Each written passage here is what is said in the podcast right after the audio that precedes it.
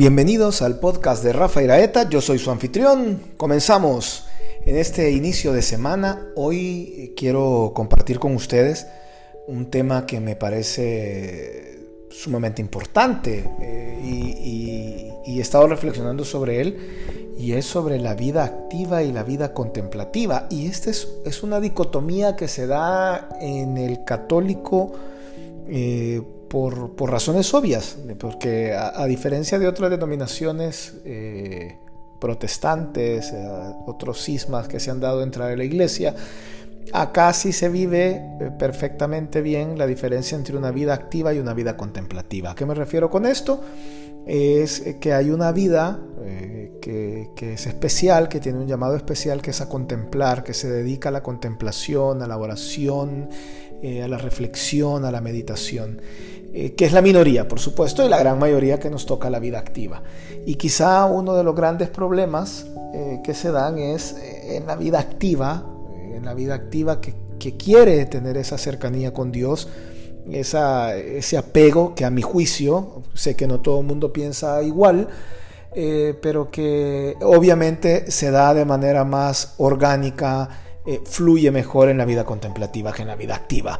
De hecho, San Pablo es claro en decir que eh, mejor es no casarse porque eh, el casado o la casada tienen que dedicarle tiempo a, complacer al otro y a la familia y, con todos los vaivenes de la vida y que hay que sostener familia y todo. Por lo tanto, se da a entender a mi juicio, ¿verdad? Por, a veces queremos darle vuelta al asunto, pero la vida contemplativa tiene es más fluido el, estar más cerca de Dios eh, y, se puede meditar mejor y se puede rezar mejor, etcétera, etcétera, etcétera. Entonces, los que estamos en la vida activa, porque tenemos una vocación al matrimonio, porque tenemos familia, porque, ah, porque hay que andar en los afanes del mundo, porque hay que darle de comer a la familia, los hijos tienen que estudiar, etcétera, entra esa, esa dicotomía entre esta vida activa y esta vida contemplativa.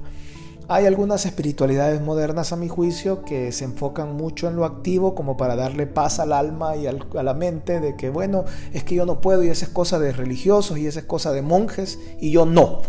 bueno, pues cada quien, ya no me voy a meter en ese lío, pero yo creo que uno tiene que encontrar el equilibrio entre esa vida activa y esa vida contemplativa eh, como la que nuestro Señor le planteaba a Marta y a María cuando le decía, Marta, Marta, afanada estás, ¿verdad? Este, porque a Marta le toca la vida activa.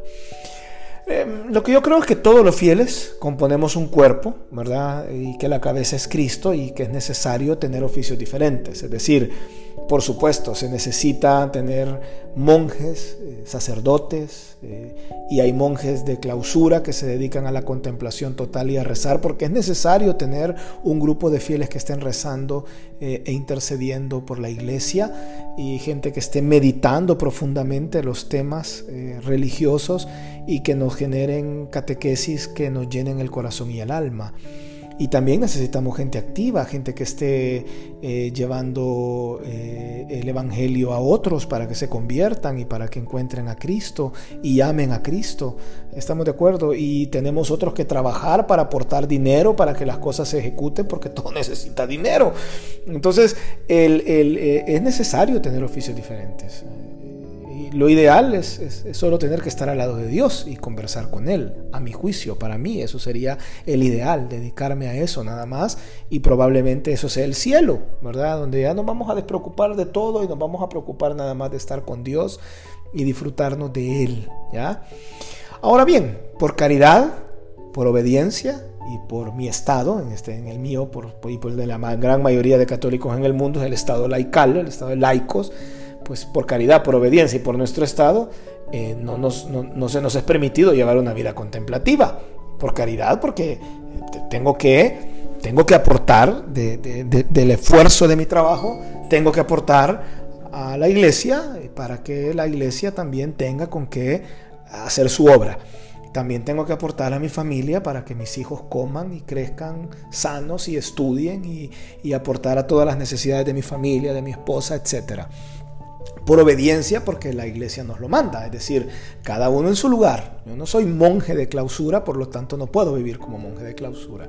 ¿ya? Y el gran tema del Estado, ¿verdad? Ese es mi estado como laico, es de vida activa, pero que tengo que encontrar un equilibrio porque si no fomento esa vida contemplativa también, eh, pues, me puede ir mal.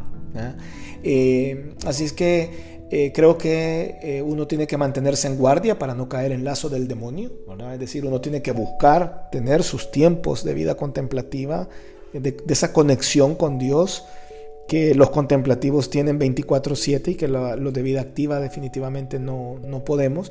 Entonces uno tiene que mantenerse en guardia para no caer en lazo.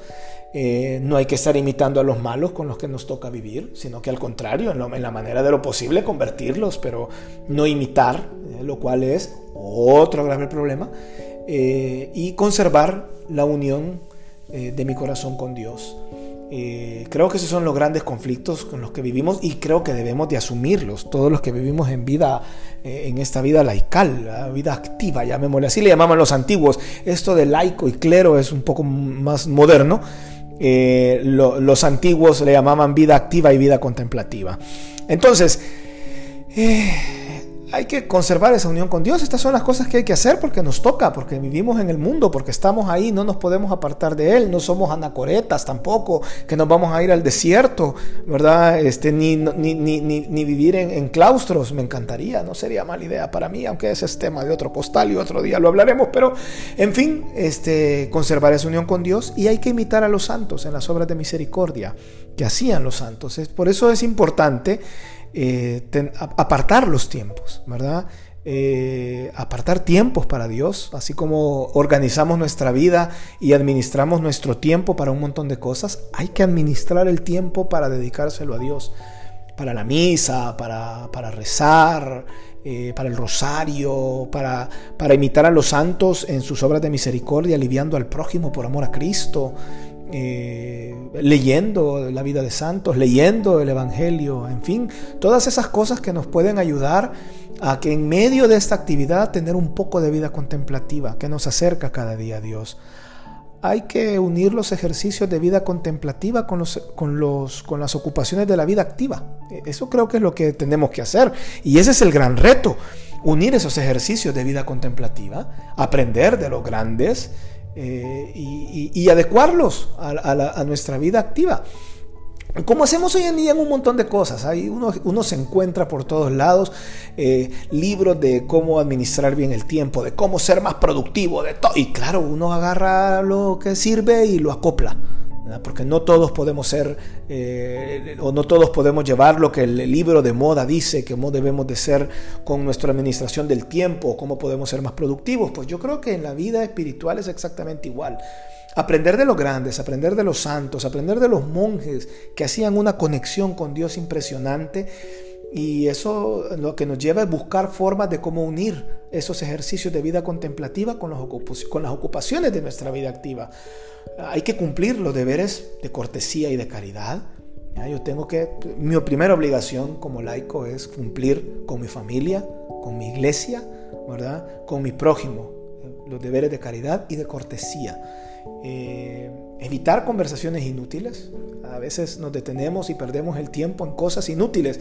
Y cuando me refiero a conversaciones, no solo me refiero a las verbales, sino a todo lo con lo que conversamos en la vida, nuestra interacción, eh, ahora con, las redes sociales, el internet, la televisión y, y, tantas conexiones de entretenimiento que generan conversaciones, evitarlas, evitar esas conversaciones inútiles que lo único que hacen es quitarnos tiempo y que las autojustificamos con entretenimiento. No es cierto. Hay que administrar bien el tiempo para dedicar el tiempo a Dios y ser más organizados. Así como buscamos organizar una agenda para trabajar y que no se nos escape ningún negocito, o, ah, pues habrá que administrar el tiempo también para dedicárselo a Dios, porque no hay otra forma. Tenemos una vida tan activa entre la familia, los hijos, el trabajo, el negocio, ¿ya? y obviamente priorizar. Un poco como la vida de Jesús en la tierra. A ver, Jesús mm, Jesús no tuvo vida contemplativa. El, tema de la vida contemplativa fue algo que desarrollaron eh, nuestros antepasados católicos de manera para mí muy inteligente, muy necesaria, fue algo que descubrieron eh, que era necesario hacer. Así comenzaron los, los anacoretas, ¿verdad? Los que se retiraban a los, a los desiertos y luego descubrieron que era mejor hacerlo en comunidad y así salen los conventos con San Benito de Nurcia. Algún día hablaremos de esta historia, eh, pero la gran mayoría somos como la vida que llevaba Jesús, una vida activa y que la... Y que la y que tenía que administrar ese tiempo, ¿verdad? Y administrarlo bien entre ser contemplativo y tener vida activa. Eh, dice San Juan Crisóstomo, uno de los grandes padres de la iglesia, nos traicionamos a nosotros mismos entregándonos por entero a lo que no puede seguirnos a la otra vida. Y esa es la clave a la hora de administrar el tiempo, me parece a mí, eh, en esto de, llevar una vida activa y una vida contemplativa, que al final es lo que estoy tratando de decir, priorizar. Y así como priorizamos en la agenda del día a día entre lo que tengo que hacer, eh, que tengo que hacer mi negocio porque tengo que comer, pues sí, también hay que dedicarle tiempo a Dios porque no solo de pan vive el hombre, sino de toda palabra que sale de la boca de Dios. Y no traicionarnos. Y eso quizás sea el mensaje eh, el, mensaje nos lo tomamos de San Juan Crisóstomo, no nos traicionemos a nosotros mismos, no nos entreguemos por entero a lo que no va a poder seguirnos a la otra vida. Si lo puedo parafrasear, lo voy a poner en su antónimo, mejor seamos honestos con nosotros mismos y entreguémonos por entero a lo que sí nos va a seguir en la otra vida.